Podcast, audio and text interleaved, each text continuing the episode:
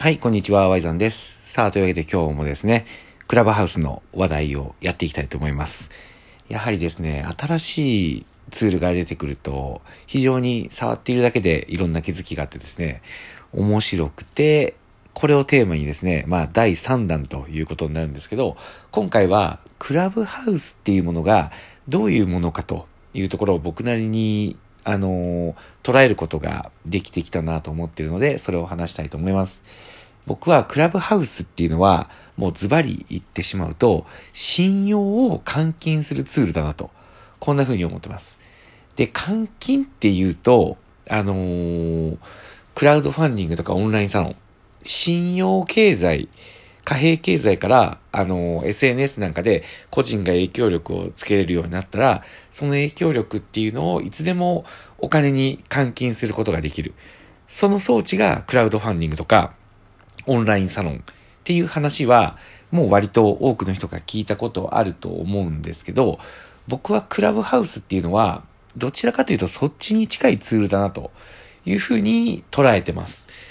で、やはりですね、新しい SNS って聞くと、どちらかというと、こう、フォロワーを増やして影響力を増していくぞっていうふうに思われがちだと思うんですけど、その、どちらかというとですね、信用を作っていくものというよりは、もう今あるものを換金するもの、そしてもっと具体的に言うと、換金って言ったら、あの、お金にするっていうことになっちゃうんですけど、これまあちょっとうまい言葉が見つからないんですけど、換金のなんか一歩手前、まあ、結果的に換金につながることもあるし、あの、自分の信用を、こう、熟成する、みたいな、あの、イメージに僕は捉えました。で、これがどういうことかというとですね、クラブハウスってご存知、あの、引き算の、えー、仕組みがすごいって言われてるじゃないですか。いいねボタンもなければコメントボタンもない。ただ、あの喋るときには手を挙げて、えー、出るときは静かに部屋を去っていくというだけで成り立ってるんですけど、あのそうすることで、要は、あのど、情報がとにかくね、少ないんですよね。なんで、誰かが、やっぱりわからないっていうところ、僕が例えば部屋に入ったとしても、まあ、ワイザンっていう名前を知ってる人は、あ、ワイザンだと。あのー、YouTube ね、やってるワイザンだとかっていう風に反応してくれるんですけど、僕のこと知らない人は、誰かわからない人が入ってきた。っていうことになると、なかなかね、あの、そこで、まあもちろん、こう、一か八か手を挙げて、えー、何か与えられたチャンスで存在感をアピールするっていうことももちろんできるんですけど、これは僕はやっぱりどちらかというと、あのー、浸透していくにつれて落ち着いていくというふうに思うんですよ。やっぱり今新しいので、いろんなところに飛び込める人っていうのは、それはそれで評価されるんですけど、やっぱり、いきなりこう手を挙げて、あの発言が面白いっていうだけだったらともかく、何かそこで仕事が生まれるっていう風になると、多少なりともね、やっぱバックボーンが必要な風になってくるんじゃないかなと思うんですよね。で、そうなった時に、あの、クラブハウス内の情報が少ないから、もともとその人を知っていたとか、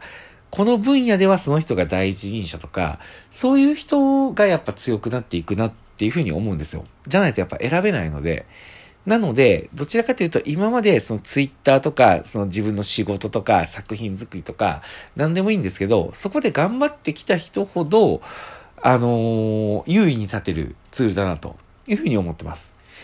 これは実際にですね、僕がすごく感じるし、使ってる皆さんは、あ、そういう場面あるよねっていうのをわかると思うんですけど、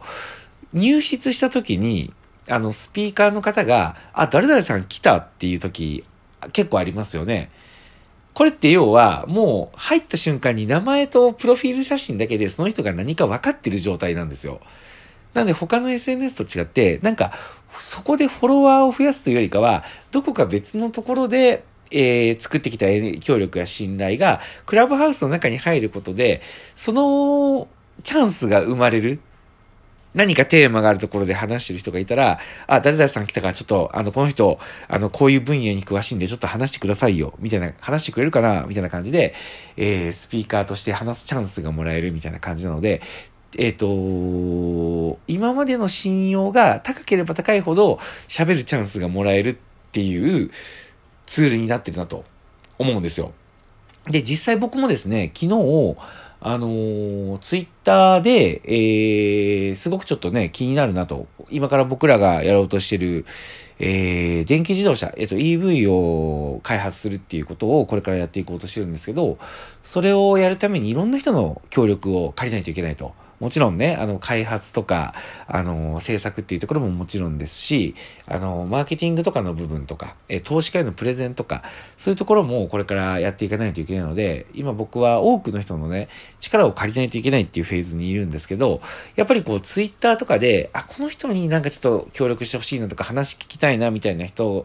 の、やっぱりこう、検討というか、あの、当たりをつけたりとかしてるんですよね。で、その人の投稿を読んだりとか、あのー、ちょっとこう、感想とかが言いたいなっていう時はリップを送ったりとかっていう交流をやっぱりしたりしてるんですけど、その時に幸い昨日入っえっ、と、その人がクラブハウスをやるっていうふうにツイッターで言ってたので、それで、あの、入室したら、ちょっとね、あの、はじめは話を聞いてるだけだったんですけど、しばらくすると、ちょっとこう、リスナーの中から、あの、気になる人がいるんですけどっていう前置きから、あの、ちょっとワイザンさんの話が聞いてみたいみたいな感じで言ってくれたわけですよ。これは、要は僕がツイッターでその人の前で存在感っていうのを示してないと起きなかったことで、あの、すごく他のフィールドで作ってきたものが、あの、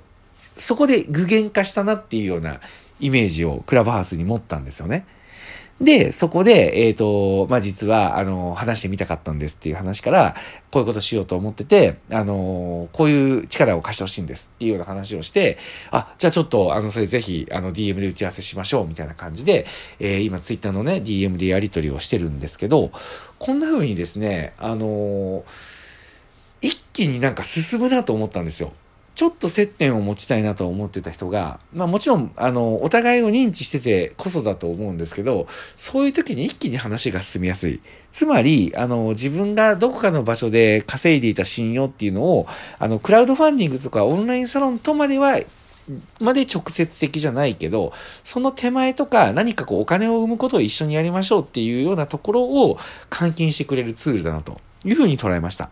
なので、なんか、新しい SNS って聞いたら、なんかこう、数を増やそうとか、あの、影響力を持とうとかっていうイメージがついちゃうんですけど、僕はどちらかというと、あの、やりたいことが明確にある人は、あの、他の分野で、あの、注目を、